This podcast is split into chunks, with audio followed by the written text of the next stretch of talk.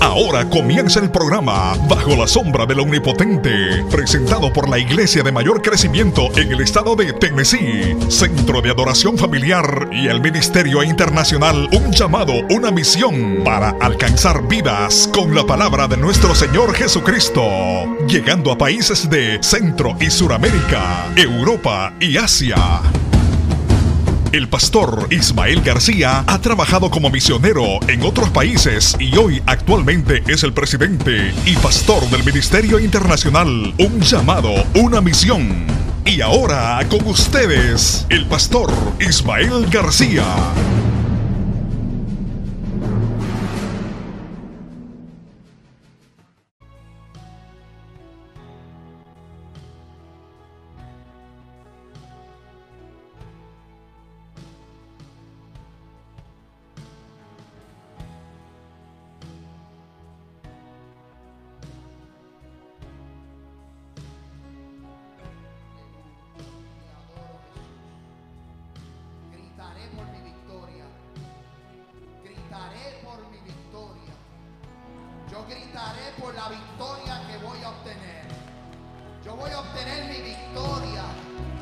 Dios prometió se va a cumplir. Y yo voy en pos de lo prometido. Yo voy caminando porque Cristo lo dijo y yo lo voy a hacer. Yo voy a alcanzar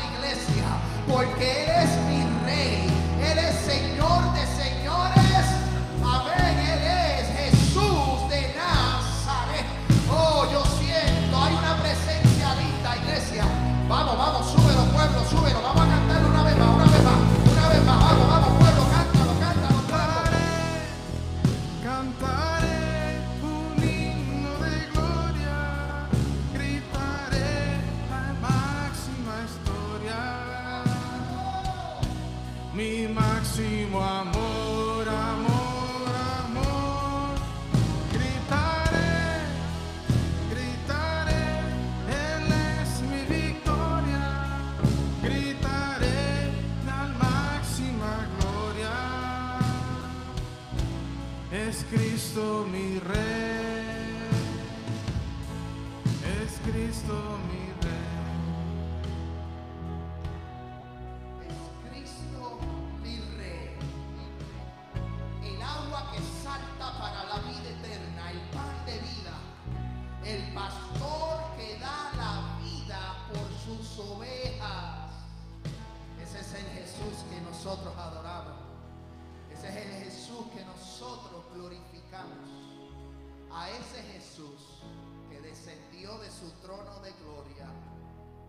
Vino a esta tierra para morir por nuestros pecados, por nuestras enfermedades. Jesús de Nazaret, Santo Dios. Dios le bendiga, pueblo del Señor. Wow, tremendo. Nos gozamos con los caballeros de la iglesia. Alaba la gloria de Jehová, ese grupo hermoso. Amén, Santo Dios. Den ese fuerte aplauso a Dios, a Dios. Vamos, dáselo duro a Dios. Amén. Dios te bendiga, Abraham. Dios bendiga a Eliseo y a Daniel. Esos muchachos se han esforzado. Nos gozamos en esta tarde. Gloria al Padre. Puede tomar asiento, pueblo. Puede tomar asiento. You can be seated this afternoon. Santo es Dios. Estamos contentos. Gloria a Dios. Antes de traer el mensaje, bienvenidos a todos a la casa de nuestro Señor Jesucristo. Estamos más que contentos, estamos más regocijados de que usted haya llegado a este lugar. Si hay una visita en medio de vosotros, quiero decirle que al frente de la silla, en la parte de abajo, hay una tarjetita que nosotros le decimos el connection card, la tarjeta de conexión. Al final del culto, la visita va a pasar por la parte de atrás. Allá en la parte hay una mesa donde dice Welcome Table. Es una mesa de bienvenida. Amén. Y usted va a intercambiar la tarjeta por un gift card de Dunkin' Donut. Amén. Queremos darle las gracias por haber llegado a este lugar. Y queremos, ¿verdad? Darle ese, ese agradecimiento. Santo Dios. Así mismo, sentadito. Así mismo, vamos a abrir nuestras Biblias. Más adelante damos los anuncios y vamos a la palabra. Libro de Lucas, Luke chapter 5. Eh, Lucas capítulo 5, verse 21. versículo 21. Santo Dios. Lucas capítulo 5, versículo 21. Santo es Dios. Vamos a continuar el tema que empezamos la semana pasada, donde estábamos hablando de parálisis espiritual. Esta es la parte 2. Parálisis espiritual. Lucas capítulo 5, versículo 21. Y dice las sagradas escrituras, en el nombre del Padre, del Hijo y del Espíritu Santo. Amén. Y reza de la siguiente manera. Entonces los escribas y los fariseos comenzaron a cavilar diciendo, ¿quién es este que habla blasfemia? ¿Y quién puede perdonar pecados si no solo Dios? Repito nuevamente ese texto escritural. Entonces los escribas y los fariseos comenzaron a cavilar diciendo, ¿quién es este que habla blasfemia? ¿Quién puede perdonar pecado si no solo Dios? Comenzamos una nueva serie de mensajes parálisis espiritual. La semana pasada estuvimos hablando del paralítico de Bethesda. Hay un, un estanque en Bethesda, lo cual en- en el significado del griego significa casa de misericordia.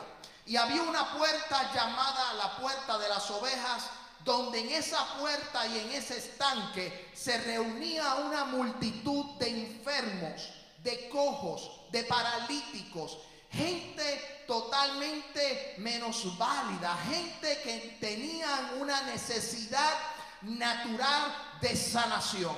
Y yo quiero hablar por los próximos domingos sobre la parálisis espiritual. ¿Sabes, iglesia? La parálisis física o la parálisis natural es algo que es bien difícil para la persona que está pasando por ese tipo de enfermedad. ¿Por qué? Porque el paralítico depende de otro. Todo paralítico depende de alguien para que le ayude. Amén. A lo mejor nosotros nos podemos mover, nosotros nos podemos sacudir, podemos levantarnos temprano en la mañana, salir a trabajar, eh, trabajar todo el día, llegar a nuestra casa, caminar, jugar con nuestros niños, pero la persona que está paralítica físicamente desea con todo su corazón ser sano. Pero eso es en la parte natural, porque cada paralítico depende de alguien que le ayude. También vemos la parálisis o la parte paralítica de parte de lo espiritual. Y en estos próximos domingos yo quiero hablarle a la iglesia sobre, lo, sobre el mundo espiritual. Porque lo que estamos viviendo en este tiempo, dentro de las iglesias y fuera de las iglesias, estamos viendo gente que está totalmente paralítica espiritualmente. Físicamente pueden moverse, físicamente pueden correr, físicamente no dependen de nadie, pero a lo mejor en su interior o en su mente están paralizados. La semana pasada nosotros hablamos sobre el paralítico de Bethesda y cuando Jesús entró por la puerta de las ovejas, se encontró con mucha gente enferma, gente que tenía una necesidad. Pero lo que me llama la atención es que Jesús ve cerca del estanque, amén, un hombre que por 38 años de edad estaba paralítico. O sea, cuando hablamos de 38 años de edad, eh, 38 años, perdón, no de edad, 38 años que estaba paralítico, quiere decir que antes de esos 38 ese hombre se podía mover, ese hombre podía correr, pero lamentablemente y no tenemos la historia porque los evangelios no la relatan, pero sí podemos saber que algo sucedió en la vida de este hombre para caer paralítico. Y cuando Jesús entra, se encuentra con ese hombre y le dice a ese hombre, ¿quieres ser sano? Y el hombre, por mucho tiempo, Y por muchos años, como su estado natural era de parálisis, su mente también fue cautiva. Y su mente llegó al punto de estar paralítica, sin moverse. Porque cuando Jesús le dice, ¿quieres ser sano? El hombre le respondió, yo no tengo a nadie que me tire al estanque. ¿Sabes? Aquel hombre era de parálisis natural, pero también espiritual. Pero si nos vamos a las escrituras, y más adelante lo vamos a comprobar, también en el tiempo de Jesús había un grupo de hombres llamados los escribas y los fariseos, los cuales seguían la ley. Eran gente que estudiaba la ley, eran gente que estaban preparadas en la ley que Dios le entregó a Moisés. Ese grupo de fariseos, ese grupo de escribas podían moverse, podían correr, podían caminar, podían ejercer cualquier tipo de trabajo. Pero cuando Jesús llegó a la tierra, ese grupo de personas, tanto los saduceos, tanto los fariseos y tanto los escribas estaban paralizados mentalmente y espiritualmente porque no pudieron reconocer que el que hacía los milagros era el Hijo del Dios Todopoderoso. Y dentro de la iglesia y fuera de la iglesia estamos viendo gente como los fariseos que pueden correr, pueden moverse, pueden estar activos, pero su mentalidad está paralizada. Su mente está paralizada. En lo espiritual está paralizada. Y están constantemente juzgando, mirando por dónde atacar, por dónde moverse. O sea, no están viendo y no están reconociendo que Jesús de Nazaret está haciendo la obra. Porque en el tiempo de Jesús, Jesús sanaba enfermos, libertaba endemoniados. Jesús daba salvación, perdonaba los pecados. Pero ese grupo de fariseos o ese grupo de personas estaban totalmente estancados y no podían ver que quien hacía los milagros era el Hijo del Hombre, era el Hijo de Dios, era Emanuel. ¿Sabes qué? Los fariseos no pudieron ver que el que nació en un pesebre, el que fue presentado en el templo, el que fue al desierto 40 días y 40 noches, los fariseos no pudieron ver cuando aquella multitud fue alimentada con simplemente cinco panes y dos peces. Los fariseos no podían entender cómo Jesús podía perdonar la vida de una adúltera. Los fariseos no entendían y no podían entender cómo Jesús podía sanar en el día del sábado la gente no entendía cómo Jesús podía sacar demonios porque sus mentes estaban paralizadas. Y lamentablemente vemos gente así dentro de la congregación. Y yo quiero hablar de este tema porque si hay alguien aquí que está paralizado, estancado en un tiempo específico, es tiempo de que te levantes, que te sacudas es tiempo que te, que te sacudas y empieces a salir de esa parálisis y empieces a moverte en lo espiritual. Porque de nada me vale a mí tener dos piernas y dos manos, pero no entrar al reino de los cielos.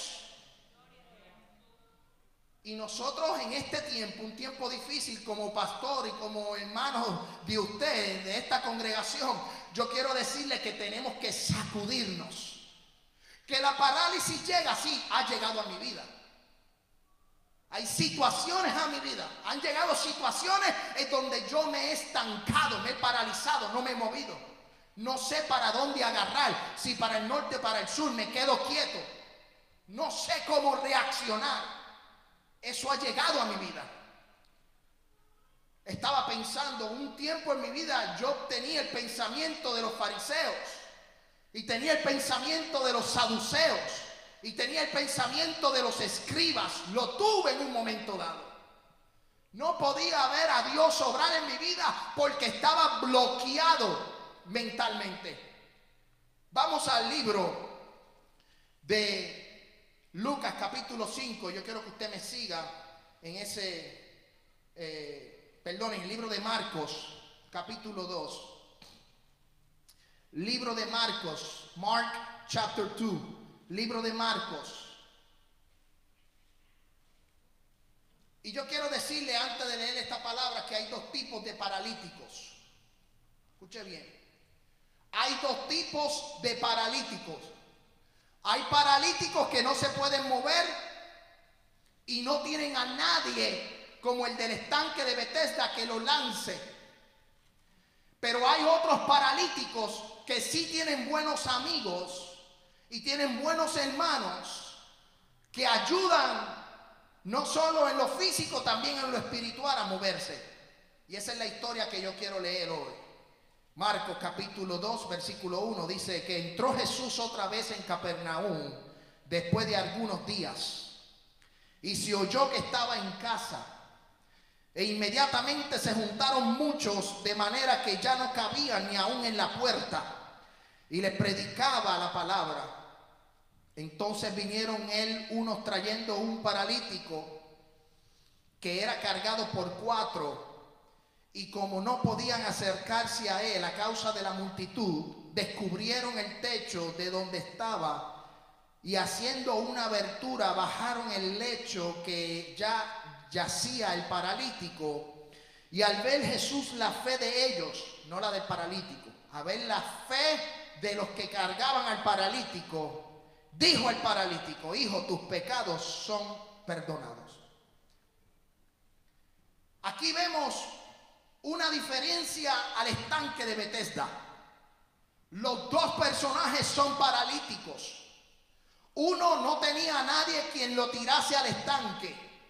Y el otro no se podía mover, pero tenía buenos cuates, tenía buenos carnales, buenos panas, buenos amigos que lo tomaron, abrieron el techo, hicieron lo imposible para llevarlo a donde Jesús de Nazaret. En el primer caso vemos que Jesús se le acerca al paralítico y le ofrece la sanidad, pero el paralítico no entendía y no sabía quién era y le dijo, yo no tengo a nadie. En el segundo caso vemos que aquí Jesús no va donde el paralítico, pero cuatro buenos amigos tomaron al paralítico y lo llevaron a donde Jesús. Mira la diferencia de estas dos historias.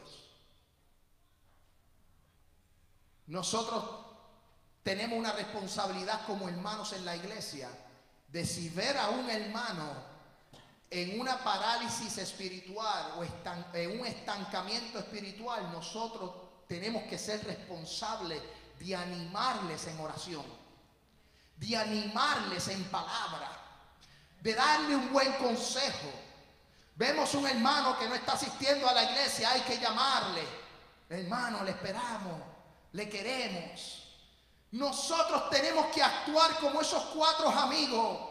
Hay gente que no se puede mover espiritualmente, pero nosotros tenemos la responsabilidad como iglesia de ayudar a nuestro prójimo. Tenemos la responsabilidad de ayudar a nuestros familiares, a nuestros amigos, a nuestros compañeros de trabajo, aún a los hermanos dentro de la iglesia. Tenemos esa responsabilidad. Iglesia, es un tiempo donde yo estoy viendo un sinnúmero de casos Estoy viendo un sinnúmero de situaciones donde yo digo, pero ¿qué está pasando, Señor? La gente está muerta prácticamente en vida. No están reaccionando. El tiempo es corto, Cristo viene pronto, estamos gozándonos en el Señor, pero hay una indiferencia, no solo en el mundo, también en el pueblo del Señor. Y esta iglesia tiene que ser como los cuatro amigos. Vamos a identificar quién está parado espiritualmente y vamos a levantarlos en oración. Vamos a levantarlo en ánimo con una buena palabra. Tenemos que ser una iglesia de impacto. Tenemos que ser una iglesia de cambio, tenemos que ser una iglesia de poder, tenemos que ser una iglesia de milagro, tenemos que ser una iglesia de- diferente a las demás. Yo no quiero una iglesia muerta, yo quiero una iglesia viva, que crea en el avivamiento, que crea en Dios, que crea en el Hijo y en el Espíritu Santo. Pero Mira la situación que se da con este paralítico y quiero hacer un paréntesis aquí. Porque esta historia de Marcos es la misma que yo leí en Lucas capítulo 5. Esta historia se repite en los tres evangelios, Marcos, Mateo, Marcos y Lucas, porque los evangelios son evangelios sinópticos, son parecidos, totalmente parecidos. El único que no es sinóptico es el libro de Juan, que es un poco diferente. Pero Mateos, Marcos y Lucas hablan del mismo milagro. ¿Y sabes qué? A los fariseos les molestó no que Jesús le dijera al paralítico, levántate y anda, porque eso viene después. Los fariseos se molestaron y entendieron que era blasfemia cuando Jesús lo primero que le dijo al paralítico, tus pecados te son perdonados. Él estaba paralizado físicamente, pero también espiritualmente, porque Dios tuvo que obrar primeramente en su mente y en su corazón. Tenía que limpiar ese corazón, tenía que limpiar esa vida.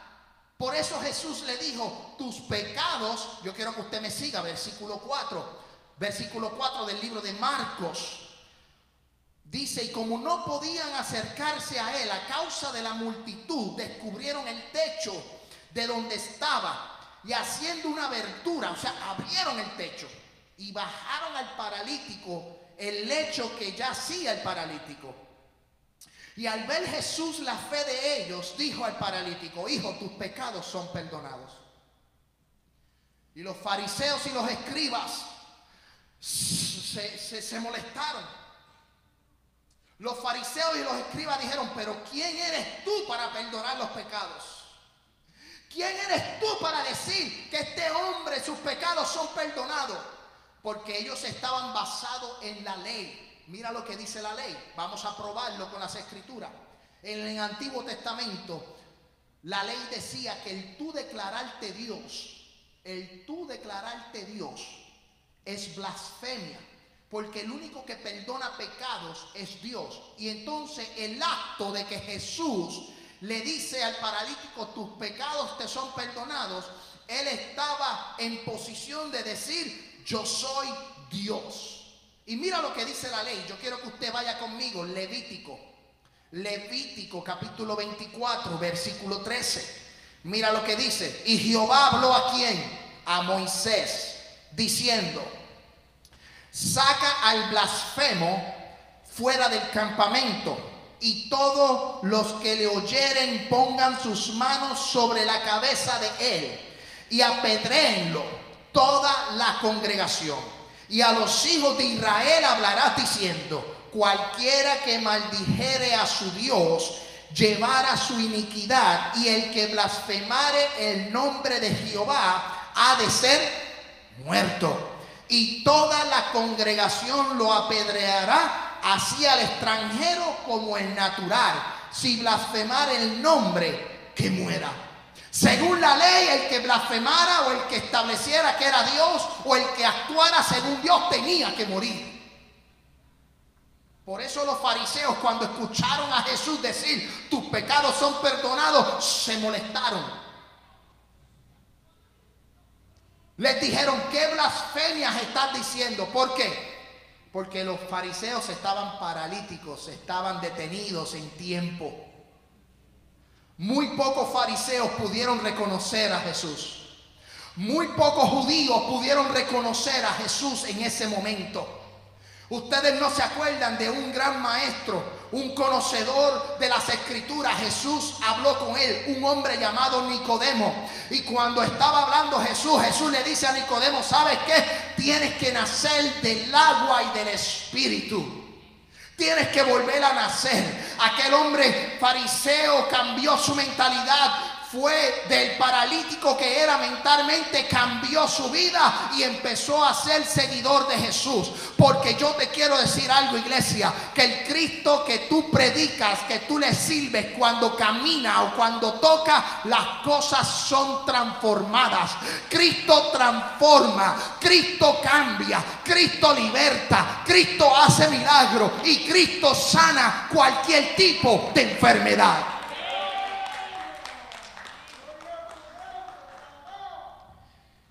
Mira qué curioso. Yo quiero que usted me siga en el libro de Marcos capítulo 2 versículo 6.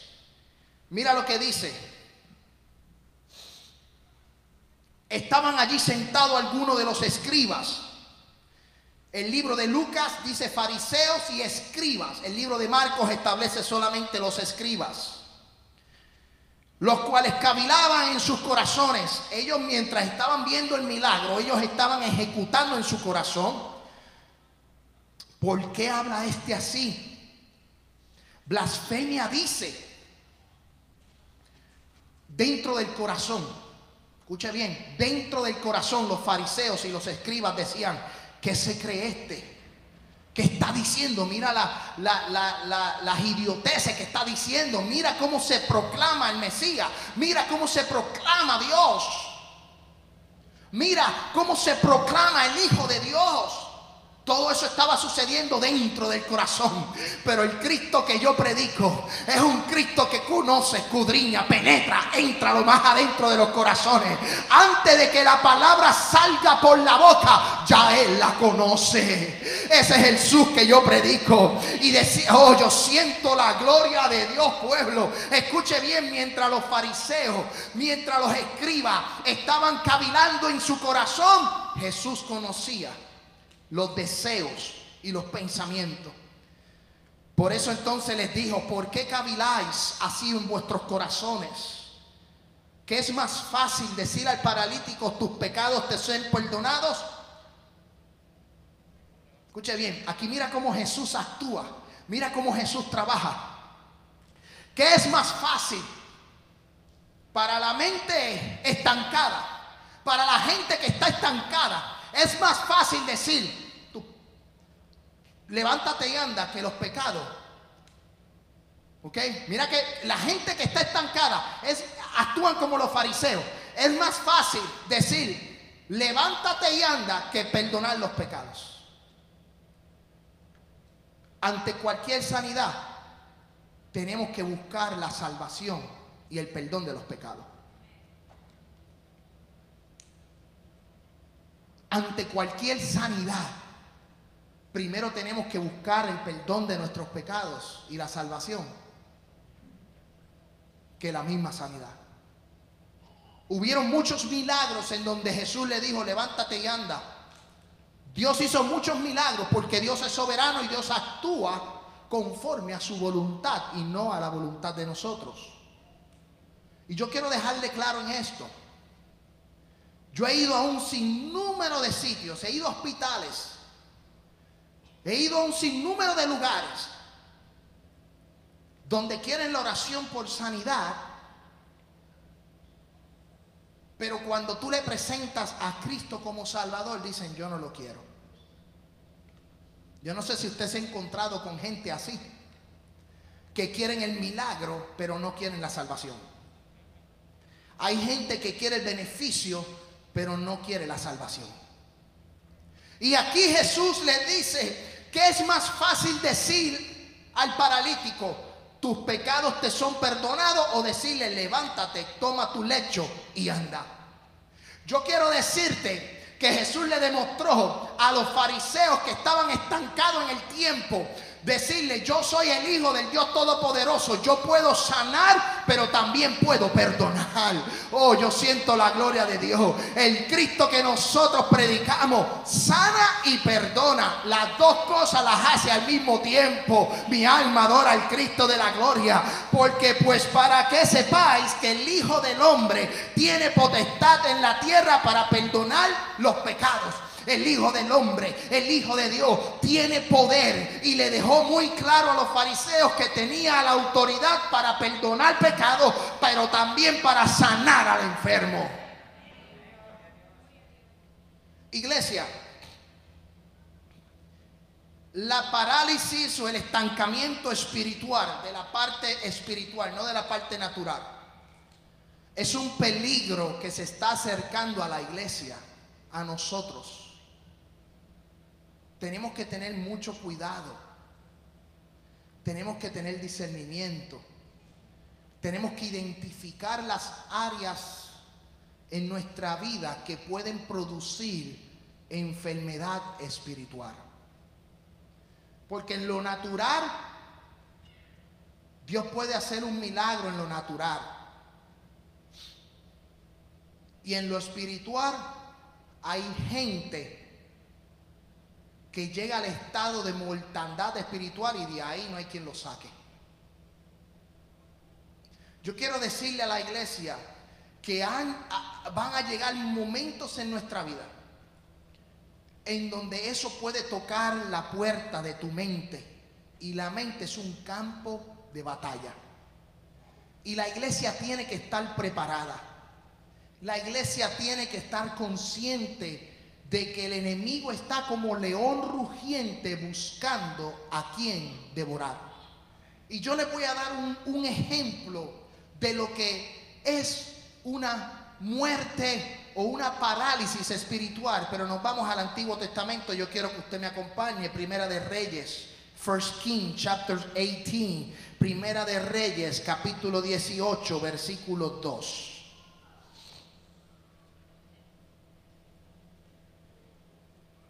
Fue pues Elías a mostrarse a Acab y el hambre era grave en Samaria. Primera de Reyes, capítulo 18, versículo 2. Brincamos al 36.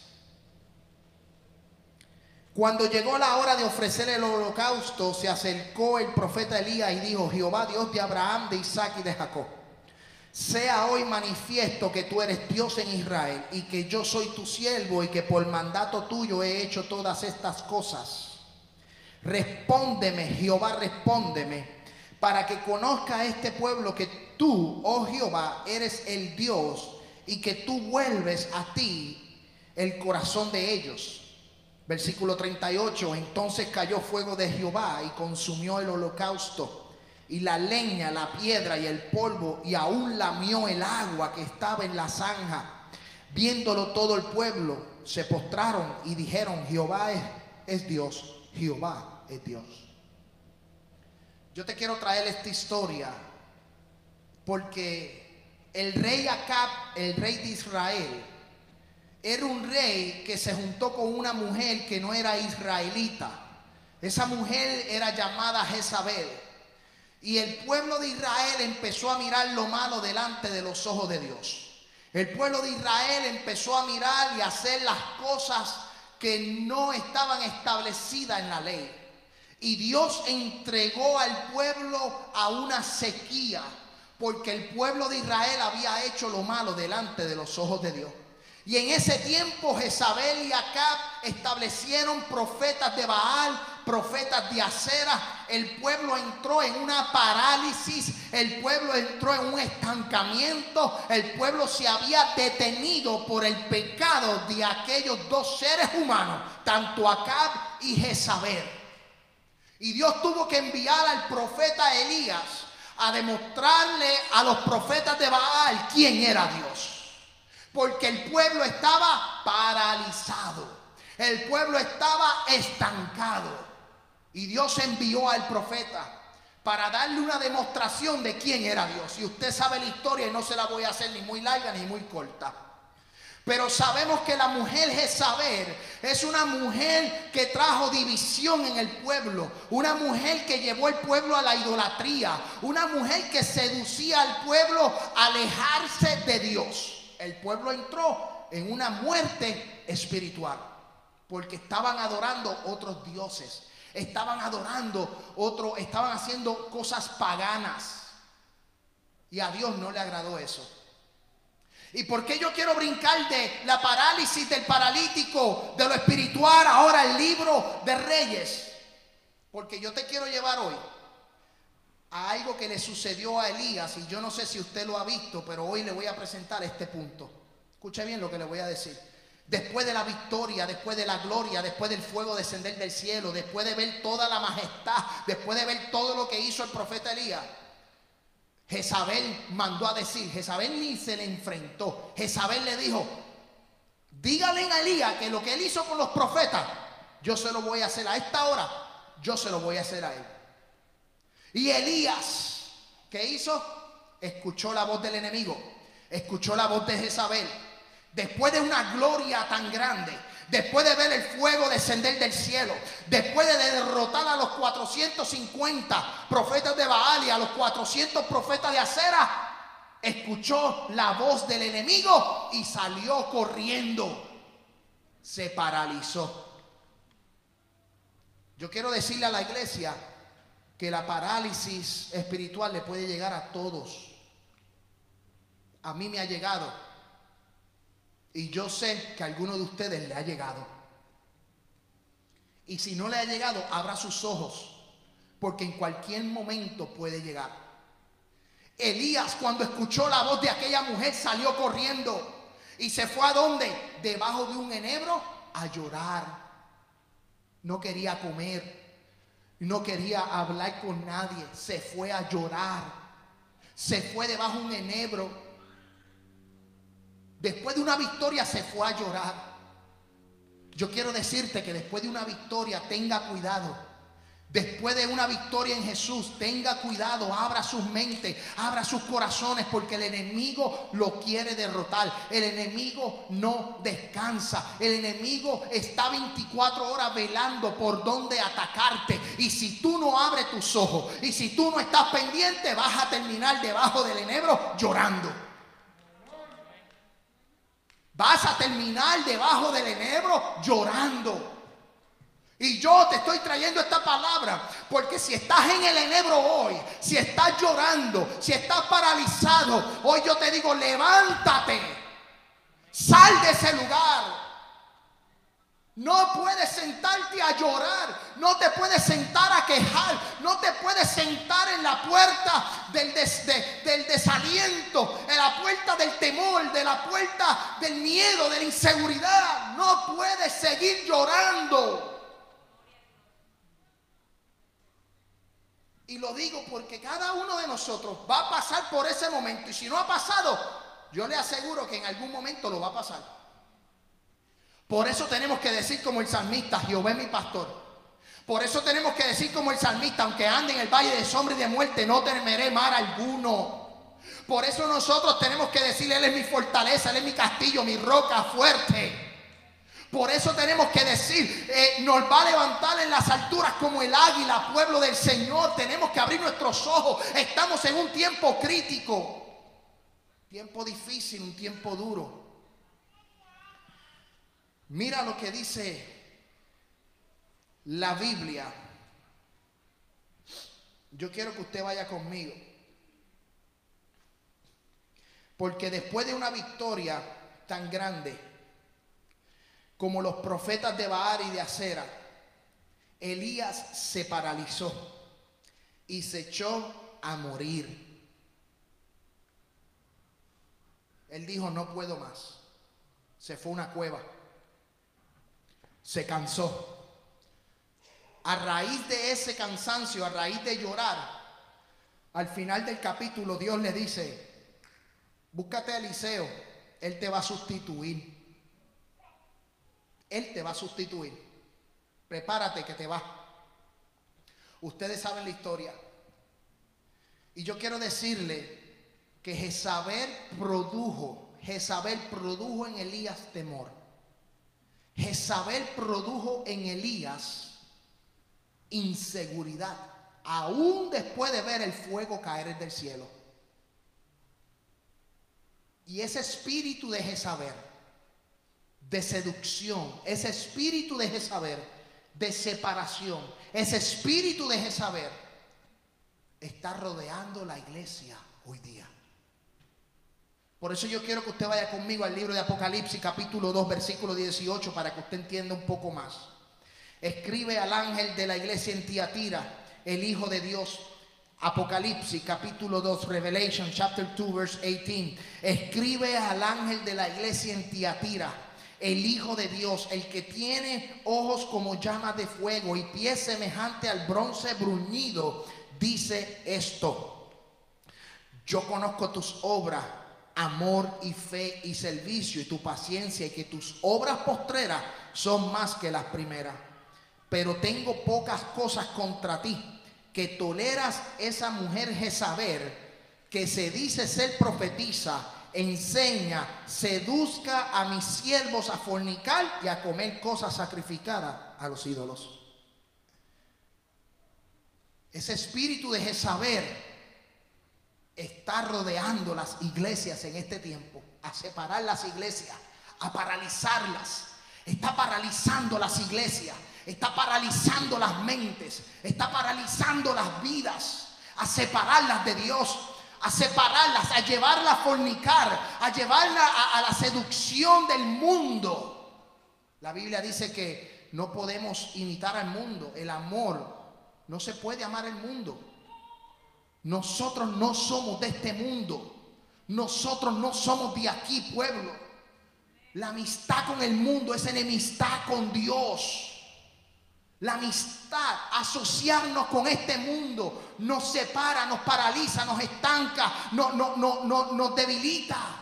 Tenemos que amar a Dios sobre todas las cosas y aferrarnos a Él. Buscar a Dios y su justicia primeramente, que las demás cosas vendrán por añadidura. Tenemos que acercarnos a Dios. Escuche bien, pueblo. Es mejor sentarse bajo la palmera que sentarse en el, en el enebro. En el enebro tú vas a sentarte a llorar, a paralizarte, estancarte. Pero mira lo que dice la Biblia. Ya estoy terminando. Jueces capítulo 4, versículo 5. Y acostumbraba sentarse bajo la palmera de Débora entre Ramá y Betel en el monte de Efraín. Los hijos de Israel subían a ella a juicio. Aquella mujer llamada Débora, jueza de Israel, se sentaba donde? Bajo la palmera. Pero el Salmo 92, versículo justo florecerá como la palmera, crecerá como el cedro en el Líbano, plantado en la casa de Jehová y en los atrios de nuestro Dios florecerán y aún en la vejez fructificarán, estarán vigorosos y verdes para anunciar que Jehová es mi fortaleza, es recto y que en él no hay injusticia. Somos como la palmera, no bajo el enebro, somos como la palmera porque vamos a crecer, vamos a florecer. No podemos, tenemos que salir, escuche bien, tenemos que salir del estancamiento espiritual, tenemos que salir del estancamiento del desánimo, tenemos que movernos, sacudirnos, sacude la víbora. Tienes que decir, hoy yo me levanto, hoy yo quiero que mi casa le sirva a Dios. Si tú no le quieres seguir, está bien, no le sigas, pero yo le voy a seguir a Cristo, yo voy a seguir a Jesús, yo voy a salir del estancamiento espiritual, yo voy a trabajar en la iglesia, yo voy a, trabajar para el reino, yo quiero ser, amén, un siervo, yo quiero ser instrumento en las manos de Dios.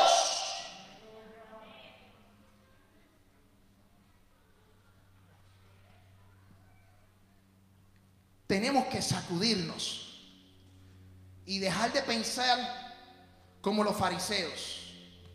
Tenemos que dejar de pensar y huir como huyó Elías que se fue un enebro. Si hay alguien aquí que quiere levantarse en el día de hoy, reconciliar su vida con el Señor, si quiere salir de la parálisis espiritual y decir, no, yo quiero alcanzar mi ministerio, yo quiero alcanzar, yo quiero trabajar en la obra. Si alguien aquí desea reconciliar su vida, este es el momento. Vamos a estar puestos en pie. Abraham, acompáñame por el piano.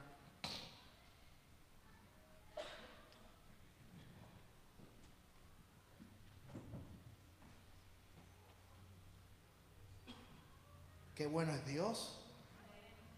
Que en una horita hicimos